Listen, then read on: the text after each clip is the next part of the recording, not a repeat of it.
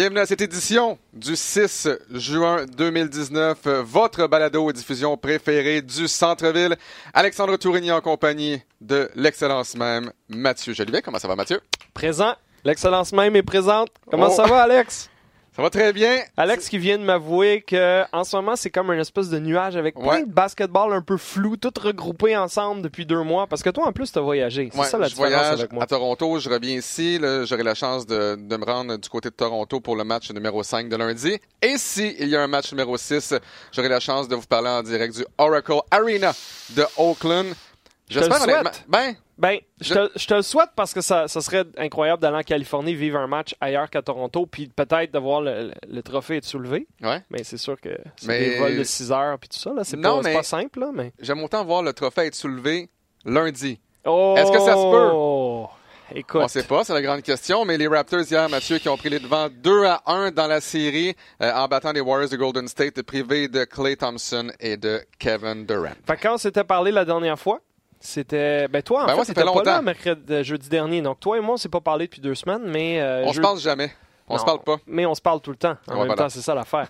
Euh, jeudi dernier, euh, on a fait une balado spéciale Facebook Live. On avait Peter, on avait Max Boudreau, on avait Will au bout du fil, on avait Francis Jeté à la Ouais. fin de l'émission. On avait des questions Facebook Live, c'était fantastique. Et à ce moment-là, ben, c'était le début de la série, le soir même. Donc, euh, on va vous parler, on va revenir sur les matchs 1, 2, 3 au cours des quoi, 30 prochaines minutes environ.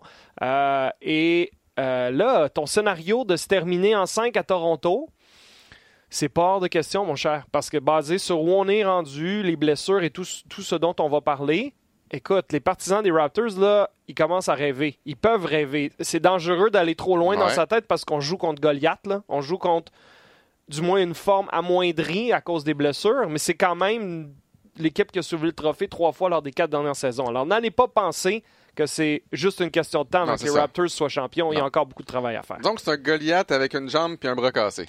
Plus, plus facile à vaincre, mais quand Ouais. même encore un géant. l'autre bras, là, le bras droit, là, qui est pas cassé, là, c'est celui de Steph Curry qui tire les trois points. Ouais. On l'a vu hier. Donc, c'est pas fini tout ça. Mais oui, c'est le scénario idéal pour les Raptors, euh, ce qui se déroule en ce moment. Parce que euh, tu commences la série, tu te dis on a des choses à prouver. OK, Kevin Durant est pas là, mais nous, on n'a jamais été ici en finale. Eux autres Ouais. passent leur vie en finale. Mais c'est et- peut-être ça le problème aussi. Oui, c'est peut-être ça le problème. Mais il reste que les Raptors ont montré à l'Amérique tout entière, au monde entier, à ce point-ci, L'univers. L'univers, euh, oui, le cosmos. Voilà. Qu'ils n'ont pas peur. Ouais, exact. Qu'ils n'ont pas peur. On l'a vu encore hier. Euh, oui, il y a un élément de confiance qui doit venir avec le fait que Kelly et Thompson étaient assis sur le banc hier. Mais il reste qu'à chaque fois que Curry marquait un de ses 47 points, les Raptors avaient une réplique. Les Raptors avaient l'air calmes. Les Raptors ont eu une production équilibrée. Donc, on reviendra au match numéro 3 dans, dans les prochaines minutes, là, mais franchement, moi, c'est une des choses qui me saute aux yeux. Euh, donc, tu as vécu les matchs 1 et 2 à Toronto. Parlons, parlons de, de l'ambiance générale. Tu l'avais vécu lors des rondes précédentes, cet engouement. Est-ce qu'on est Ouais. allé à un niveau encore euh, plus élevé de folie là-bas? Hum, ben écoute, j'ai eu la chance de vivre le match numéro 6 euh, contre, les, euh, contre les Bucks de Milwaukee, qui pour Ouais. moi a été le summum. Est-ce que c'était mieux? Est-ce qu'il y avait davantage d'ambiance que le match numéro 6? Honnêtement, je pense pas. Parce que dans le match numéro 6, on avait la chance de passer en grande finale pour la première fois. Si on mène 3 à 1, c'est certain que euh, dans le match numéro 5, ça va être complètement fou. Mais j'ai vécu un match en deuxième prolongation. euh, j'ai vécu le match numéro 6. Donc, c'était similaire. Par contre, dehors, je peux vous dire qu'à Jurassic Park, déjà dans le match numéro 6 contre les Bucks, on avait des gens qui faisaient la file depuis, bon, 4, 5, 6 heures avant le match. Dans le match numéro 1, euh, il y a une dame, ben, en fait une fille qui, qui était dehors depuis 4h30 le matin. Mhm. Dans le match numéro 2, il y a, il y a un gars qui... Minuit 30. Ben, minuit 30. Hey, écoute, là, le match est à 8 heures. Tu fais la file à partir de minuit 30. Donc, clairement, tu t'es pas levé comme une demi-heure avant. Là. Fait donc, tu es 24 heures à Réveillé. l'extérieur, Ouais. réveillé. Ouais. Peut-être que tu peux dormir sur, dans, dans une tente, peut-être sur un, un sleeping bag si tu as de l'aide. Il y a eu un coup de 24 pub. heures avant le match. Tu as vu le même coup de pub que moi, là, Uber Eats, qui est allé livrer de la bouffe Non, du Mc- est allé livrer du McDo à Jurassic Park pendant la journée du match 2 à tous ces fans qui n'avaient pas pu juste quitter la ligne et aller se nourrir et tout ça. Alors, eux autres ont profité de la situation. On fait parler d'eux sur les médias sociaux, mais c'est un peu ça, là. C'est que tu passes la journée assis dans une chaise, dans une ligue dehors, dans une ligne dehors à dire, ben, puis c'est même pas pour voir le match, là. Dans, dans l'amphithéâtre, c'est pour être dehors devant l'écran, bien positionné dans la gang. Ça, c'est complètement débile. Et l'autre chose que je pense que tu peux peut-être nous raconter, c'est que la, la, logistique, l'organisation de la finale, c'est autre chose. la NBA prend le contrôle, le gratin débarque en ville, les demandes internationales pleuvent de partout. Là, ça, c'est quand même intense. Oui, exactement. J'ai eu la chance de vivre la journée des médias du mercredi. Et c'était spectaculaire. Mhm. Honnêtement, euh, il y a des médias, comme je le disais à tout le monde, évidemment que c'est pas Super Bowl. Euh, je vois à quoi ça ressemble un peu la journée des médias du Super Bowl. Ça, ça ressemble pas à ça. Mais ce qui était plaisant, c'est qu'enfin, tous les joueurs étaient disponibles. Euh, donc, tu avais les grandes vedettes qui étaient au podium principal dans la salle de presse et tu avais quatre petits podiums installés chaque coin mhm. du court et il y avait deux, deux vagues. Donc, il y avait huit joueurs au total sur le terrain, puis tu avais peut-être deux, trois joueurs, plus les, euh, plus les coachs, donc plus euh, Nick Nurse pour les Raptors, Steve Kerr pour les Warriors de Golden State. Euh, mais dès que tu arrives, là, tu vois que la logistique est vraiment différente. je suis allé chercher mon accréditation une heure avant la pratique dans une espèce de roulotte de, de fortune et tout et tout. Et il y avait déjà une file pour ça. Et j'ai vu les accréditations dans les boîtes, là. Imaginez-vous cette table-là remplie mhm. de petites accréditations très, très, très, très minces qui fait peut-être, je sais pas, 3 mètres par 2 mètres. Mhm. On a accrédité, du moins, la semaine passée, on était rendu euh, à 500. 500 membres des médias. Dans, dans la journée des médias du mercredi, il y en avait au moins 200. Alors, quand tu veux parler à un joueur sur un petit podium, là, ça joue un peu du coude.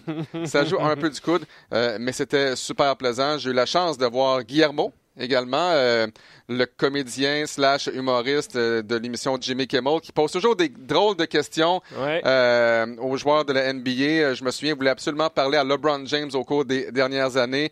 Il lui a fait livrer un sandwich par un de ses coéquipiers. Mm-hmm. Il a fait prendre un shot, il a fait prendre un un shooter. Un, shooter exactement de, de sirop d'érable à OJ Anunobi, à Norman Powell.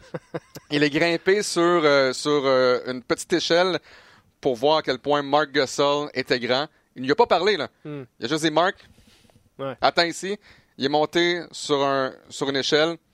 Mais il, est là pour déstabiliser. Ah ils veulent sortir de là une coupe de reportage où ils déstabilisent complètement les joueurs et ils leur lancent des questions du champ gauche pour voir leur réaction.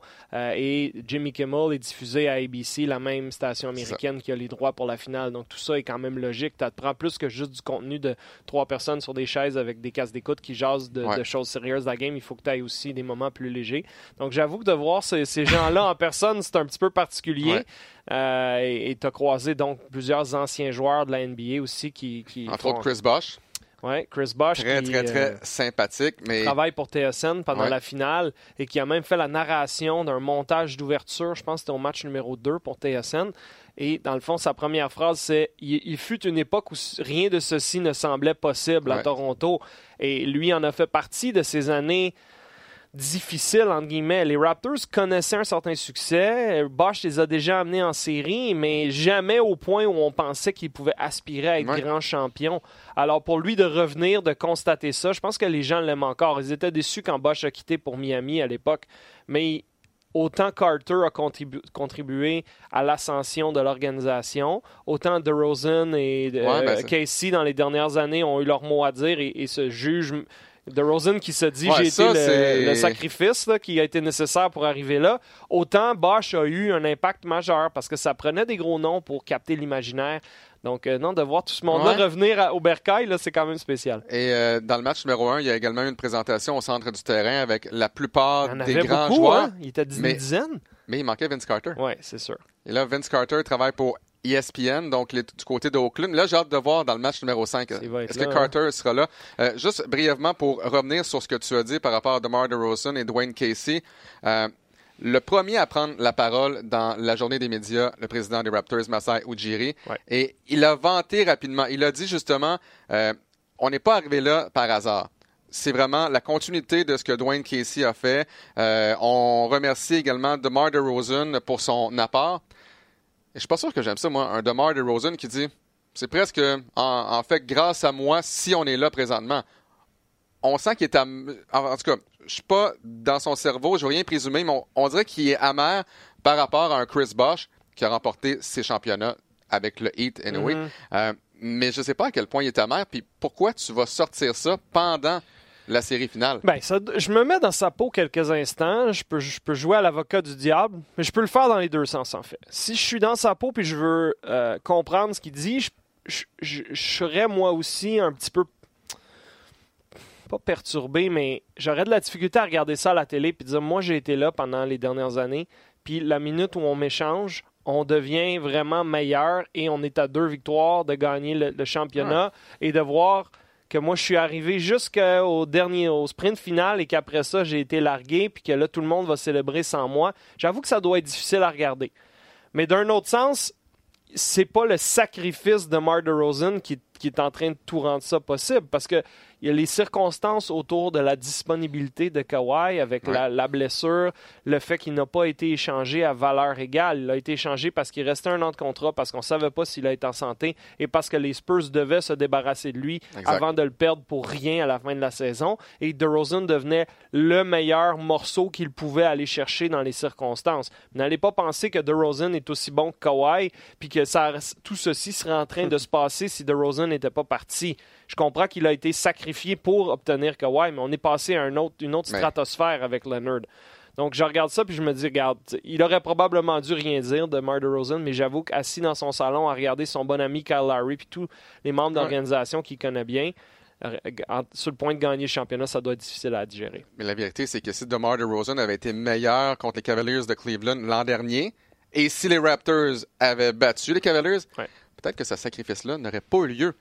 Tu avais juste à gagner. Tout simplement. Et c'est ce qui c'est exactement le contraire qui est arrivé. Donc, pour moi, ouais. tais-toi, tout simplement. Non, non, je suis d'accord avec toi. Euh, donc, euh, revenons sur les matchs 1, 2, 3. match numéro 1, honnêtement, super impressionnant du côté de Toronto. Euh, ils sont sortis forts. Ils ont résisté à l'assaut des Splash Brothers. Ils avaient des réponses. Euh, Kawhi n'était pas encore à son meilleur, mais Pascal Siakam a été absolument euh, exceptionnel, surtout pour un gars qui jouait évidemment son premier match en finale et qui n'avait pas bien performé dans les matchs les plus stressants, euh, les plus à euh, à gros enjeux des rondes précédentes. Donc, euh, je pense que c'était la façon idéale pour Toronto de commencer la série, d'autant plus que Golden State avait gagné son match, un des 12 dernières séries auxquelles ils avaient joué, alors qu'on sait que les Raptors, eux, ben, c'est le contraire. Et difficile, beaucoup de difficultés au match Peu importe si c'était en finale ou pas. Donc, on venait de lancer je ne sais pas comment tu l'as vécu dans l'aréna, mais à nos partisans et à tout le monde qui regardait un message, on n'est pas là en figurant. Non, exactement. Puis là, c'est comme difficile de parler juste du match numéro 1, mais, juste une brève parenthèse. Les Raptors ont gagné tous les quarts de cette série-là, sauf le troisième et le quatrième du match numéro 2. 10 sur 12. 10 sur 12. Ça en dit long, ça. Donc, 4 sur 4 dans le match numéro 1. Et tu as raison, Steph Curry a très bien fait euh, dans le match numéro 1 avec 34 points, Clay Thompson avec 21 points. Le problème, c'est le reste. Offensivement, Draymond Green était à 10 points. On n'a pas connu nécessairement... Euh, un grand match. on a marqué 109 points pour les Warriors, mais on n'a pas connu un excellent match. Tu as parlé de Pascal Siakam. Il y avait euh, quatre jours euh, entre la fin, je crois, de la série contre les Bucks et le début de la finale. Et Pascal Siakam, à mon avis, n'est toujours pas à 100%. Encore une fois, euh, blessé à un mollet. Et c'est drôle, hein, après quatre jours de repos, arrive avec une performance de 32 points, mais pas seulement 32 points, 14 en 17 du plancher. Hmm. Il a été à peu près euh, parfait. Euh, Siakam, tu en as parlé, 32 points pour un joueur qui dispute son premier match euh, de finale. ça le place au cinquième rang de tous les temps de la NBA. On parle d'un joueur qui était sur le banc l'an passé. Ah, c'est incroyable. C'est complètement fou pour Pascal Siakam. Kawhi Leonard, moi, ce qui, ce qui m'impressionne, c'est qu'on a réussi à gagner contre la meilleure équipe de la NBA avec un Kawhi Leonard pas à 100% qui a marqué 23 points. Mais Mark Gasol. Gasol a été fantastique. Van Vliet est en haut de 10 points. Euh, à tous les matchs, depuis 6 rencontres, exactement. Euh, donc, les Raptors m'ont vraiment impressionné dans ce match-là. Et ça a débordé tout, tout, ça sur le début du match numéro 2 à Toronto, où tu te dis là, ils peuvent vraiment mettre de la pression sur les champions en titre s'ils vont chercher cette rencontre-là.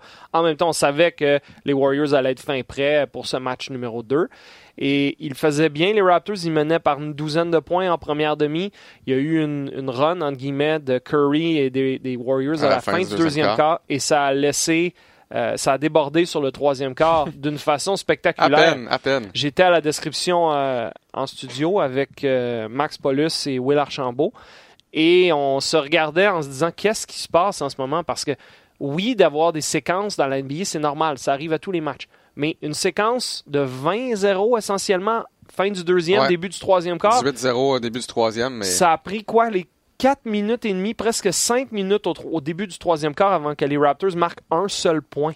Alors, ton travail dans cette situation-là, parce que la vague déferle sur toi, c'est de stopper l'hémorragie. Comment tu stoppes l'hémorragie? Il faut que tu te rendes à la ligne de lancer franc. Il faut que tu trouves un petit tir de l'intérieur. Il faut que tu trouves une façon. Et les Raptors ne trouvaient pas cette façon, alors que Golden State coupait vers le panier. DeMarcus Cousins jouait bien, faisait des belles passes. Euh, les gars finissaient autour de l'anneau. Alors, le, match s'est perdu là pour Toronto mhm. parce qu'il faut que tu trouves une façon de calmer le, jeu. Ils n'ont pas été en mesure, que ce soit Kawhi, Siakam, Larry, tous ces bonhommes-là. Alors, ça, je me suis dit, bon, est-ce que ça va changer la série ou est-ce que c'était peut-être c'était juste une erreur de parcours? Euh, parce que Clay Thompson, en plus, se blesse en deuxième demi, ne joue pas vraiment, ne joue pas essentiellement le quatrième quart. Et le gouffre à combler était trop grand. Ils sont passés proches à la fin, une coupe de gros tirs, se sont ramenés à deux points, mais ont manqué de, ressources et Guadala qui réussit un gros tir. Mais tu te dis, un peu comme on avait vu à d'autres moments dans les séries, est-ce que c'est une opportunité qu'ils viennent de gaspiller d'avoir mm, tellement mal géré ce début de troisième quart qu'ils ne peuvent pas battre une équipe devant eux qui n'a pas KD, qui n'a pas Thompson, puis qui n'a mhm. pas Looney non plus, qui s'est fracturé euh, La clavicule? Alors, euh, je suis sorti de ce match-là en me disant, hmm, c'est intéressant, je suis pas sûr que j'aime ça. Mais on l'a vu hier au match numéro 3 que tu as décrit, la réponse a été parfaite. Ouais, la réponse a été parfaite. Et euh, pour revenir brièvement sur le match numéro 2, moi, ce qui m'a inquiété dans cette séquence de 18-0-là, c'est pas tant le 18-0 parce que on en a vu beaucoup de matchs là, de basket. 18-0, je comprends bon, que les Warriors menaient à un certain moment donné, je pense par 12. Euh, tu peux remonter ça quand même. Pas facilement, mais ça se fait. Hmm. Le problème dans cette séquence-là, c'est qu'au milieu, euh, les joueurs ont perdu confiance. Hmm. On se débarrassait du ballon, on cherchait Kawhi. Je me souviens, Serge Ibaka est en haut de la clé, si je me souviens bien, à un moment donné. Puis il est à peu près tout seul, mais il n'y a personne qui a confiance. Ils sont hmm. shakés, entre guillemets. Ah c'est la première fois que je vois les Raptors shakés comme ça. J'ai le goût de dire match numéro un des Bucks, mais encore là, on a essayé quand même. Euh, mais là, je me disais, OK, est-ce qu'on est qu'on retombe dans nos mauvaises habitudes? Mm. Là, est-ce qu'on va juste chercher Kawhi? Parce que c'est drôle, ça faisait cinq matchs de suite que les Raptors gagnaient. On dirait qu'on s'attendait automatiquement à une défaite. C'est la première fois que les Raptors étaient dans le trouble véritablement depuis un petit bout. Mm. Et là, je me disais, bon, est-ce qu'ils commencent à paniquer? Euh, est-ce qu'ils vont être capables de remonter? Euh, et là, on fait quand même. Parce que défensivement, on a été excellent. Fred Van Vliet sur Steph Curry, mm. ça me fait penser à Mathieu Delavedova 2015, le match numéro 2. Euh, je pense que Steph Curry avait terminé 5 en 23. Mm. Quelque chose comme ça. Delavedova suivait Steph Curry tout simplement. Faisait rien d'autre, là. On suivait Steph Curry. Ça a duré un match. Fred Van Vliet, ça aura duré deux matchs parce qu'hier, on s'entend que Steph Curry était sur une autre planète. Euh, mais défensivement également, on a joué un box and one qui est un peu euh, chien entre guillemets. Et expliquons pour les gens qui nous écoutent. Puis d'ailleurs, ça c'est un des commentaires qui est ressorti au cours de la dernière semaine, c'est que là il y a des gens qui euh, regardent cette finale mais qui sont un peu néophytes du basket. Donc on s'adresse pas à eux présentement durant cette balado. Si vous écoutez cette balado, on prend pour acquis que vous êtes vraiment un fan, que vous êtes avec nous depuis maintenant plusieurs mois mais euh, il y a des notions qu'on doit un petit peu vulgariser pour les gens à la maison durant les reportages, et c'est très correct d'avoir à le faire ici et là. Mais là, un box and one, c'est technique. Euh, et un box and one, essentiellement, c'est une défensive de zone à part pour un joueur. Alors, tu formes un carré avec quatre joueurs. Donc, deux en haut de la clé, deux plus bas dans la clé. Tu les installes en situation où ils forment un carré. Évidemment, le carré doit être euh, malléable. bouger, là, ouais. Il doit bouger selon où va le ballon, mais ça doit, doit, doit demeurer une forme carrée le plus possible. Et le cinquième joueur, lui, il est assigné à Curry dans ce cas-ci. Donc, un joueur qui joue à Mahom et les quatre autres, euh, autres joueurs qui jouent en zone. Et ça, c'est des stratégies qu'on voit à des niveaux inférieurs, Secondaire, là. secondaires. et euh, ultimement, on doit les laisser tomber plus les joueurs deviennent de haut calibre parce que ça marche moins. Mais là, Nick Nurse, lui, est allé pour l'effet surprise. Il sait qu'il peut pas faire ça pendant sept matchs dans cette série-là. Mais dans le match 2, il y a eu du succès. Et effectivement, c'était ce qui était frustrant de cette performance, c'est que défensivement, ils ont fait des belles choses, à part pendant la fameuse séquence fin de deuxième, début troisième quart. Ouais. Mais l'attaque était juste pas là. Combien de fois, Alex, il y a eu des tirs dans le match numéro 2 que les Raptors étaient fins seuls, que ce soit Danny Green, que ce soit Kawhi, qui n'a pas eu un bon match du périmètre? Et les chances de rétrécir l'écart à 7, 4, 2 points Souvent. étaient bousillées au point où à la fin, on a juste manqué de temps et de ressources. Euh, donc, euh, je pense qu'ils méritaient de perdre ce match. Je dis pas ça méchamment, là, mais de la façon qu'ils ont mal géré la séquence des Mhm. Warriors et la façon qu'ils n'ont pas réussi à, à- à quand même accumuler les, les tirs ouverts euh, avec succès, ben moi je pense qu'ultimement c'était pas une mauvaise chose parce que là tu t'embarques dans l'avion en Californie et tu dois absolument refocuser. On regarde la bande vidéo. Moi je- souvent j'ai l'impression que les entraîneurs ils détestent pas une défaite cinglante parce que ça te permet d'avoir des preuves visuelles à l'appui et de ramener tout le monde sur terre. Tu viens de le dire, Ouais. ils venaient de gagner quatre matchs d'affilée. 5. Euh, cinq d'affilée. Donc, euh, contre les. Ah Oui, c'est vrai, c'est ça, c'est cinq. C'est les quatre derniers contre les 4, Bucks. 5, 6. Imagine, c'est pas juste cinq Ouais. victoires d'affilée, 3, c'est 3, quatre, 4, 5, 6. quatre contre la meilleure fiche dans la ligue cette saison, Milwaukee, et ensuite un contre les puissants Warriors qui eux-mêmes n'avaient pas perdu depuis longtemps. Donc, c'est tellement des victoires de qualité qu'à un moment donné, tu, tu te mets à. Tu, tu oublies comment perdre. Et c'est parfait, là. Et tu oublies les petits détails. Ouais. Tu oublies l'effort ultime peut-être que ça prend pour gagner un titre de l'NBA parce que tu, tu flottes sur une vague. Tu veux surfer sur la vague, mais tu veux aussi refocuser. Et c'est là que j'ai trouvé ça super utile de dire OK, les boys, on n'est pas indestructible, on n'est pas magique, on ne va pas gagner cette série-là en quatre. Alors, ça, ça a donné le ton pour le match d'hier, qui a été vraiment un de leurs meilleurs de la saison, encore une fois. Puisqu'on parle juste d'une série, je vais faire une millième parenthèse dans, dans, dans ce podcast-là. On est là pour ça. Tu parlais du Box and One. William Archambault, hier, euh, nous, en dit nous en a dit une belle. Euh, Steph Curry, après justement le match numéro 2, il nous a dit aux membres des médias J'ai pas vu ce genre de défense-là depuis mon temps à Davidson. J'ai demandé à William William, est-ce que tu te souviens avoir vu ça? Euh, William me dit oui, et non seulement c'est un Box and One, c'est un Triangle and Two. Donc, il y a trois gars dans la clé qui forment une zone en forme de triangle. Et c'était Loyola Maryland, si je me souviens bien. Euh, Marymount, je pense. ouais, mais je pense que Max Ah. Boudreau m'avait dit Maryland. En tout cas, ouais, ouais, regarder. peu en tout cas. Ouais, un, ouais. un ou l'autre, clairement. Euh, pro- probablement Marymount, en tout cas. Ouais. Euh, donc, Triangle and Two. Steph Curry a terminé la rencontre avec zéro point. Parce qu'il y avait deux gars Deux qui le gars en permanence sur lui. Incroyable. Mais Sauf que là, après Davidson ça. a gagné par 30. Mais c'est ça, parce qu'après ça, il te reste quatre joueurs contre trois le reste du temps en attaque. Tu as tout le temps un surnombre numérique. Je comprends que tu veux sortir le meilleur joueur du match, mais il y a des limites à faire ça. Donc, euh, ouais, ça en dit long Et- sur, sur le niveau universitaire et sur ça. à quel point c'était un, un- un franc-tireur extraordinaire, mais c'est excellent comme anecdote. Et William a terminé la rencontre avec 13 points. Et c'est drôle parce que on l'a vu sur Twitter à ESPN hier. Jalen Rose a ressorti ce match-là Hmm. et il a lu la feuille de pointage. Donc, il a, il a dit justement, Steph Curry a terminé avec aucun point, mais vous voyez sur le banc, William Archambault a terminé avec 13 points. Ah, ça, c'est très drôle. Donc, William Archambault, bon, euh, Faut que j'aille retrouver ça. Ouais, a été nommé par Jalen Rose du côté de ESPN. Donc voilà, c'est un type de stratégie qu'on emploie au niveau secondaire quand on a un bon joueur et que les autres, bon, euh, savent à peu près pas tirer ou presque. Là. Lorsque tu as un joueur exceptionnel, tu, tu le surveilles, tu dis aux autres, bon nous, mais dans NBA, plus difficile. Ben regarde, Steph Curry en ce moment, il joue un peu tout seul dans cette série-là. Avec l'absence de KD, le fait que Draymond, c'est pas un grand marqueur, et là, Clay Thompson qui se blesse à la fin du match numéro 2, qui a pas joué le match numéro 3.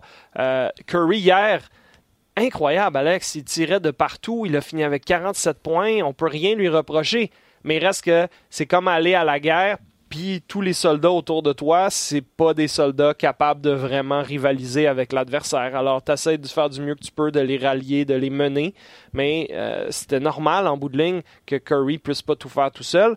En contrepartie, les Raptors, eux, ont montré toute leur profondeur encore une fois. Et pour moi, c'est ça la grosse raison de leur succès en série depuis maintenant deux ou trois semaines. Il y a eu Kawhi au début qui les a transportés. Et en cours de route, quand Van Vliet s'est réveillé, quand Gasol s'est mis à en faire un peu plus, Danny Green qui retrouve des repères absolument euh, hors de, nul, sortie de nulle part en finale. Et clairement, il est à l'aise en finale, ce bonhomme-là. Donc là, tout d'un coup, tu es rendu où tu as une équipe, les Raptors, qui a sept joueurs qui contribuent contre une équipe des Warriors qui a Curry qui marque des points. Draymond fait ce qu'il peut, mais c'est pas sa mhm. force marquer des points. Thompson n'était pas là et les autres joueurs autour. Écoute, qu'est-ce que tu vas gagner comme série quand les gars que tu utilises, parce que là, avec Looney qui est absent, c'est un autre gros morceau. Alors hier, là, c'est parce que là, tu fais appel à des Jerebko, à des Bell, à des Alfonso McKinney, à des Bogut qui viennent de revenir dans la ligue il y a deux mois, à Quinn Cook qui est un joueur non repêché, à Livingston qui est en fin de carrière, Iguodala qui est un bon joueur mais qui est blessé puis qui, qui est pas jeune lui non plus. Cousins qui a connu un match horrible hier. Honnêtement, j'ai tellement été déçu. Je m'attendais à avoir une performance de Cousins, peut-être un 27-28 minutes, mais à 20 points. 8 ou 9 rebonds, mais. À quoi on s'attendait de ce gars-là? Ça fait deux mois qu'il n'a pas joué. Il pèse 275 livres, puis il revient d'une blessure pas évidente. Alors, ce qu'il a donné au match numéro 2, c'était inespéré pour Steve Kerr, mais de penser qu'il pouvait donner ça pendant six matchs pendant la finale, c'est normal qu'hier, ça a été plus difficile. C'était ça le risque de le ramener après tout ce, ce repos. Il peut pas être en forme, ce gars-là, en ce moment. Là. Donc, c'était ça hier. C'était la preuve que les, les Warriors ont besoin que Durant et Thompson reviennent à tout prix. Euh, les deux pourraient jouer au match numéro 4 vendredi soir. C'est d'ailleurs notre prochain rendez-vous à RDS, vendredi 21h. Euh, et si un des deux joue, déjà, ça peut faire une grosse différence. Si les deux jouent, c'est encore mieux. Mais là, encore une fois, dans quel état seront-ils? Parce que Clay Thompson, sa blessure, ça guérit pas par magie. Euh, et Kevin Durant, tu me disais tout à l'heure, n'a toujours pas pratiqué. Ça fait un mois qu'il n'a pas joué. Mais seul souvent. Donc, avec l'équipe, là, et Steve Kerr nous a dit, je pense que c'était ben, même avant le match numéro 1, il doit s'entraîner au moins une fois avant de jouer. Donc, s'il ne s'entraîne pas aujourd'hui, j'ai l'impression, ou demain matin, lors du shoot-around, je peux pas croire qu'il va jouer. Et, même là, un shoot-around, Alex. Et en deux jours, qu'est-ce qui va changer en deux jours? Ben, s'il était proche de se sentir bien, puis là, il est encore plus proche, parfait. mais, deux jours. tu peux pas arriver au plus haut niveau qui soit. C'est la finale de la NBA. L'intensité, la rapidité, l'exécution, il n'y a pas plus élevé que ça sur la planète en ce moment. Et t'as pas joué depuis un mois, puis tu as une blessure un peu sensible au niveau du mollet. Alors moi, si je suis Nick Nurse, puis je vois ces deux gars-là en uniforme demain soir, je dis parfait, les gars, va falloir être vigilant, va falloir les surveiller. C'est des francs-tireurs. Pas besoin d'être à 100% pour tirer de l'extérieur. Mais en défensive, on va les... quand ils vont être en défensive, on y va. Là. On s'attaque à eux. On fait courir Durant. On... Je sais pas qui va surveiller, là, mais toi, ton travail, là, c'est de, de, de, le faire travailler le plus fort possible, de l'épuiser des écrans durs, des hard screen, puis des changements de direction. On attaque l'anneau, on va, on va te tester là.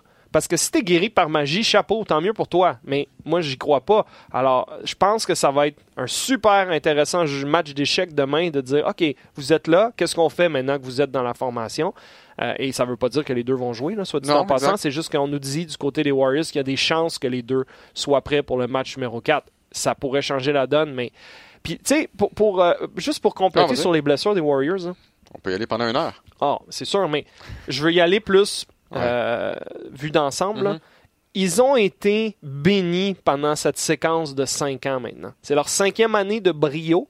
Ça avait, commencé, ça avait commencé en 2014. Ils avaient commencé à établir un petit peu, euh, à semer les graines qui allaient donner mhm. la séquence qu'on voit là.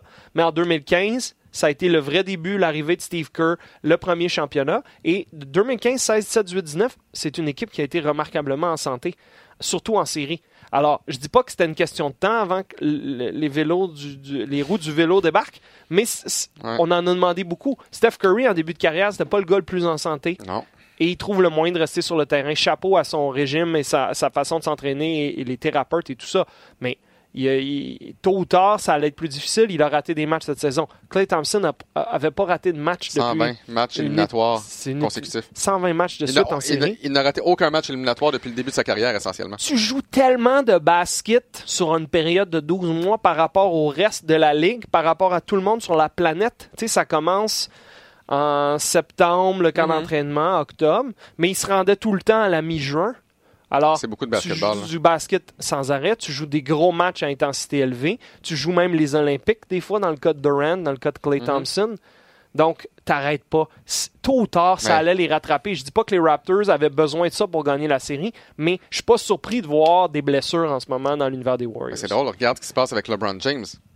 Le- LeBron James a atteint la finale année après année, après année, après année, après année, et là se blesse cette année avec les normal. Lakers. C'est normal. Puis c'est les séries, puis c'est les Olympiques, puis c'est. C'est quoi? La, la séquence de LeBron en série, c'est quoi? C'est encore pire que Clay Thompson. C'est lui qui a la séquence active sans la rater le match. de, ouais. que- en tout cas, c'est un chiffre ridicule. Moi, pour moi, ça, ça me fascine. C'est des, robots, c'est des, des gars qui s'entraînent plus que les, les gars de l'époque. Il y a toutes sortes de façons d'entretenir notre corps. Ils disent que LeBron dépense comme un million par année pour garder son corps en santé, puis pour lui, c'est des Ouais, peanuts, ça là. fonctionne. Mais ça fonctionne. Sauf que cette année, ben, c'est ça. LeBron, on a vu la même preuve euh, que ce qu'on voit un peu avec les Warriors. Euh, donc, euh, je- les Raptors de- se devaient de capitaliser sur cette situation hier. C'est exactement ce qu'ils ont fait. C'est pas fini, mais disons que pour l'instant, Toronto fait ce qu'ils ont à faire. Ouais. Au pire des cas, ils reviennent à la maison à 2-2 pour le match numéro 5. Et dans le mieux, ben, ça serait 3-1, puis ça, ça serait la folie furieuse lundi Ouais. soir à Toronto.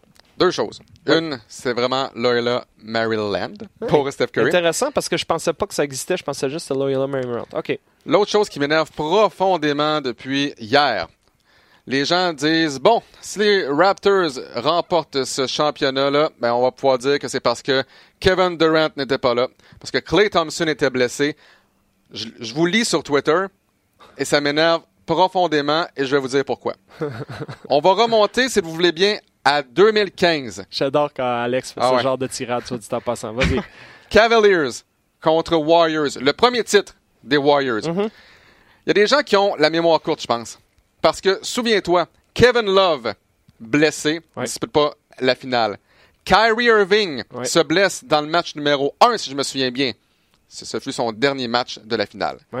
Est-ce qu'on s'en souvient encore Non, en et 2019? tu viens Non. de prouver ton point admirablement, mon cher. Dans l'immédiat, s'il y a des gens qui pensent ça, tant mieux pour eux, tant pis pour eux. On se rappellera pas de ça dans Ouais. 3 ans, 5 ans, 10 ans. On va juste regarder la, la, la, la, la liste des champions, puis on va voir Toronto si, si on arrive là. Si. Fait que Mais- Moi, ça, ça me dérange pas. J'avoue que c'est un peu achalant, mais ça fait partie du sport. Ouais. Si Chris ça Paul teste se ta- blesse pas, ça teste ta profondeur. Ouais. Puis c'est comme ça qu'en bout de ligne, tu arrives à déterminer à quel point les équipes se, démarquent l'une des autres. Les Warriors méritent encore plus notre respect et notre admiration d'arriver à cinq finales d'affilée avec trois titres à leurs quatre premières présences parce que justement, les blessures font partie du sport et ils ont été capables de s'imposer année après année. Alors, je m'en fous de ces gens-là qui y croient pas. Les Raptors méritent ce qui, se- ce, que- ce qui leur arrive présentement. Masai Ujiri mérite ce qui lui arrive parce que la profondeur, ça part du directeur général qui doit la bâtir et ça part ensuite des entraîneurs qui doivent rétablir la confiance graduellement de certains Ouais. joueurs. Serge Ibaka hier. S- Ouais. Serge Ibaka là, a joué le pire match de sa carrière en match éliminatoire et le meilleur. Première demi pour Première demi, horrible. Deuxième demi, je pense que tous ces blocs ont été en deuxième demi, sinon peut-être fini avec 6 six blocs, six blocs, six rebonds. 6 points. Six- exact. Alors, en fait, ouais. Mais il a affecté le match. Il a affecté le match. Alors, veux, veux pas, hier, t'avais...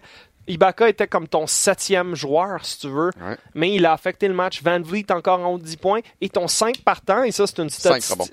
6 Ouais. points, 5 Six- rebonds, ouais, 6 six, blocs. Six, six. C'est le, le fameux triplé 5-5-5, là? Ouais, mais là, c'est. On vient de euh, six, l'inventer. six, cinq. Mais- En, en 22 minutes. Euh, le- le- la statistique historique qui est sortie hier soir qui m'a vraiment euh, impressionné, c'est la deuxième fois depuis 20 ans en grande finale de la NBA qu'une équipe voit tous ses membres de son 5 partants marquer 15 points ou plus. La seule autre fois où c'est arrivé, c'était les Spurs en 2013 avec Kawhi Leonard, soit dit en passant, si vous cherchez la, Après la avoir battu les Warriors également. après avoir battu les Warriors.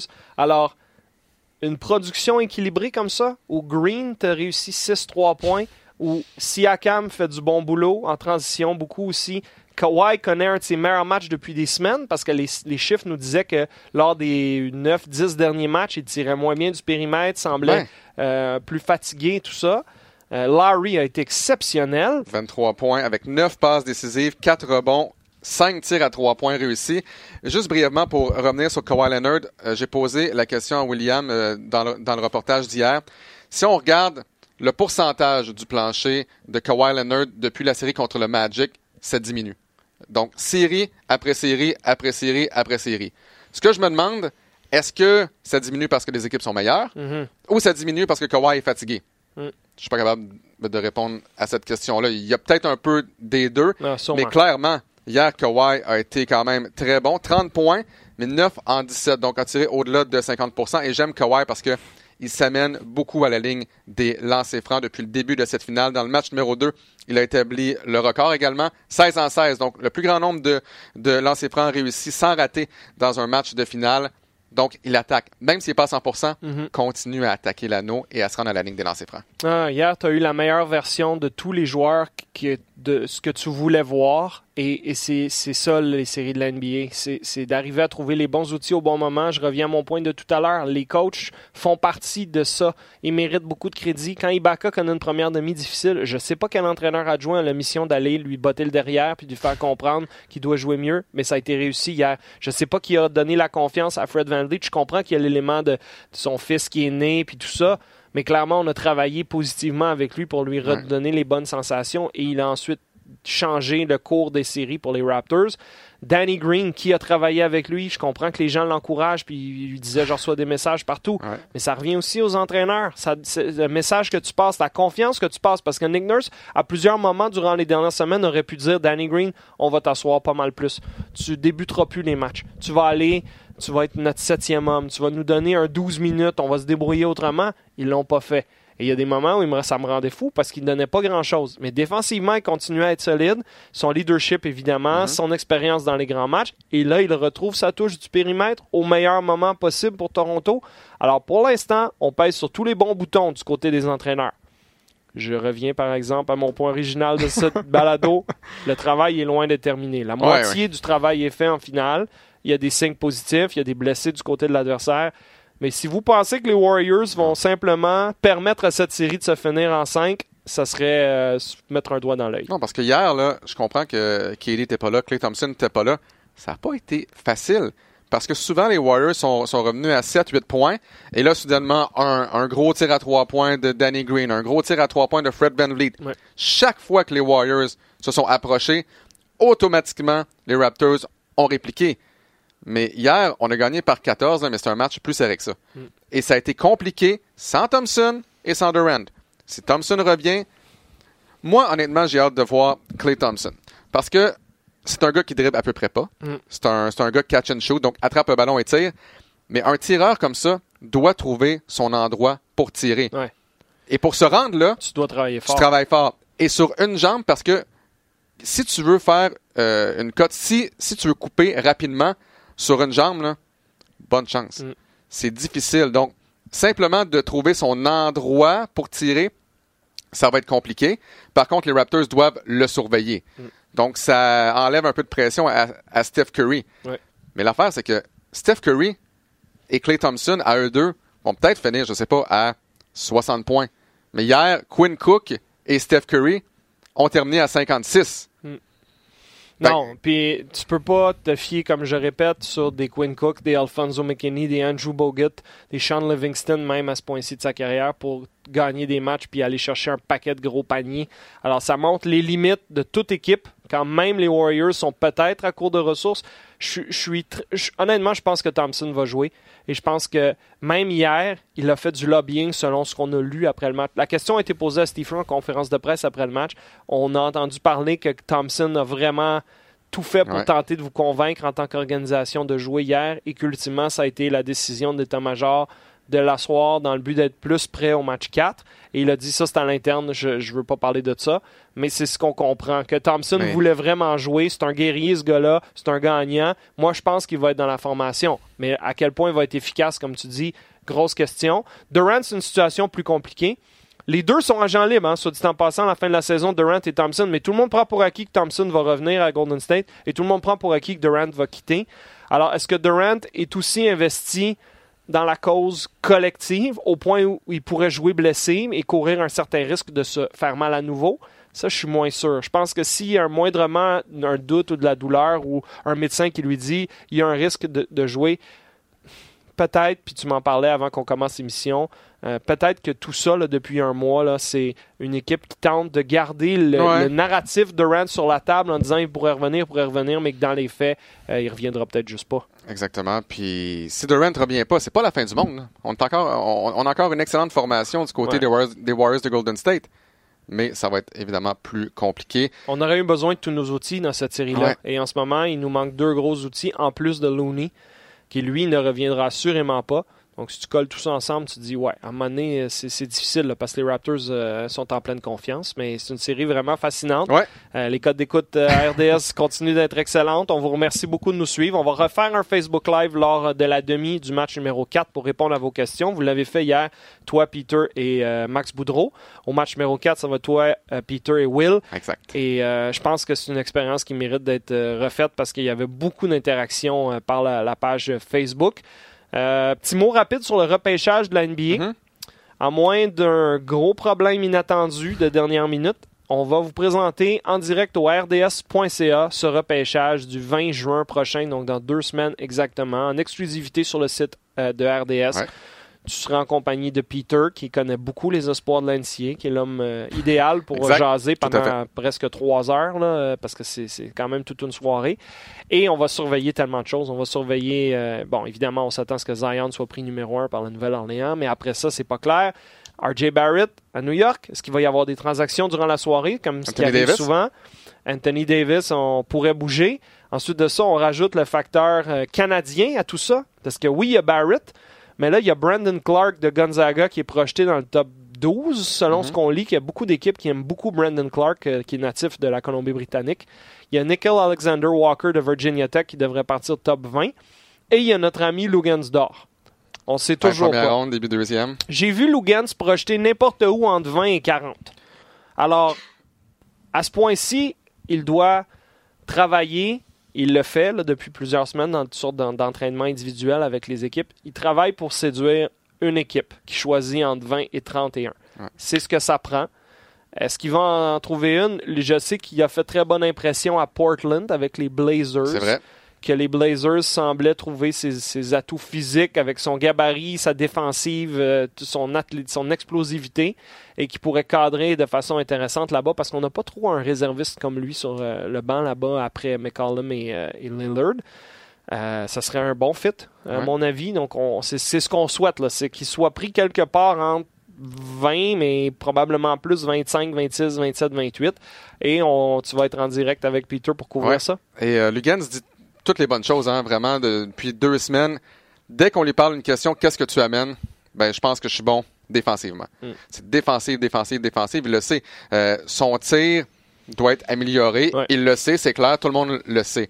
C'est pour ça, j'imagine qu'il se concentre sur, ben, je peux amener vraiment un bon élément Ouais. défensivement. Mais euh, je pense qu'en processus d'entrevue, ce bonhomme-là arrive à se démarquer des autres. Parce qu'on Ouais. le sait, on lui a parlé souvent. Il a tellement de bonne tête sur ses épaules. Il a les deux pieds sur terre. Il a une bonne structure familiale. Il est humble.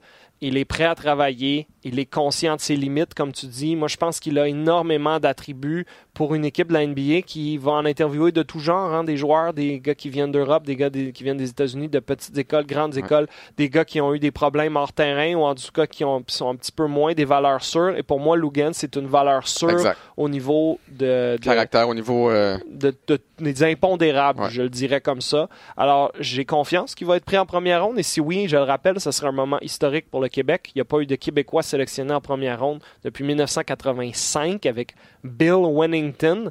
euh, qui est Les natif Bulls. du West Island, euh, qui avait même pas été pris par les Bulls, mais qui Ouais, a été qui a- connu qui a avec Bulls, ses ouais. années avec les Bulls et Michael Jordan euh, plus tard dans les années 90. Mais c'est pas arrivé depuis Bill Wennington. Et Bill Wennington n'était même pas, je dirais, le, le cas classique du Québécois qui a passé beaucoup de temps ici. Il est allé se développer ailleurs. Là, ça serait en 2019, là, un Lugansdor de Montréal-Nord. Ouais. Euh, ça serait magique. serait incroyable. Je lui souhaite. Et si jamais il est pris en début de deuxième ronde, entre vous et moi, ça va pas déterminer le reste des choses pour lui. Mais le, le symbole, le prestige, l'importance qui vient avec un choix de première ronde, euh, ce serait pas à négliger. On va être là. Ça fait le tour, mon cher. Ça fait le tour. Donc, je vous le rappelle, vendredi soir, 21h, ça débute avec un autre et un dernier montage de nos amis des disques 7e ciel avec euh, une chanson de Fouki. Ça donne le ton. On va être là pour toute la soirée. Tu seras en compagnie donc euh, de Will Archambault Ouais. Et Peter? et euh, non de Max Paulus. Ah, Alors Max que Paulus Peter, lui, Peter, revient à la demi pour ouais. l'informateur. Avec d'excellents bas, probablement. Hier, c'était des bananes. On a eu beaucoup de commentaires dans le Facebook Live sur les bas de Peter. Exactement. Alors, tu réunis les deux amis de Davidson qui connaissent Ouais. bien Steph Curry. Euh, vous allez avoir une super soirée. Et moi, mon prochain match, ben, tu seras à Toronto lundi pour la- le match 5 où moi, je reviendrai en studio. Ouais. Euh, honnêtement, Alex, c'est- une vague. On, on aimerait ça que ça se termine jamais, mais ça se pourrait qu'il n'y ait pas d'autres balados avant que la série soit finie. Au pire, aller, si c'est ça qui arrive, on va en faire une dernière pour boucler la boucle sur la saison, parler un peu du repêchage. Mais euh, de penser que deux mois viennent de se passer, là, Passe vite. c'est un petit peu surréel. Hein? C'est comme, comme on disait, c'est euh, un paquet de matchs qui se mélangent dans ma tête. C'est c'est beaucoup de Ouais. rencontres, mais beaucoup de bons moments. Écoutez, Et même, même l'antichambre hier. Ouais. C'est c'est vraiment. ben, c'est la, c'est la troisième fois. Oui, mais c'était une demi-heure ouais. Ah ouais. presque complète à parler d'un match qui servait un peu d'avant-match. là, Puis que je pense qu'on vous refait l'expérience vendredi soir en On sera là pendant peut-être 3-4 minutes là, parce que je sais que c'est une Ah, émission c'est spéciale vrai, c'est Formule à 1. cause de la Formule 1, ça Mais- va être un peu moins exhaustif. Mais je pense que lundi, vous Puis je pense que lundi, on va refaire un bon segment, mais que, que nous- des propriétés connexes à RDS, comme l'antichambre, qui généralement vont parler plus de hockey, et que là, tout d'un coup, eux autres aussi embarquent et comprennent l'ampleur de l'événement. Pour nous, ça a été un, un deux mois extraordinaire, Ouais, et euh, ben, c'est ça. Il faut que ça finisse éventuellement, puis qu'on qu'on puisse dormir et faire d'autres activités. 10 jours, ça va être terminé. Mais euh, non, franchement, là, merci à tous ceux qui nous ont suivis. Ouais. Alors, euh, c'est ça, vendredi soir, 21h, et nous, on se retrouve euh, prochainement, peut-être jeudi prochain, ou du moins très bientôt pour une autre balado. Merci beaucoup d'avoir été là, tout le monde. Merci, Alex. Merci. Bonne journée.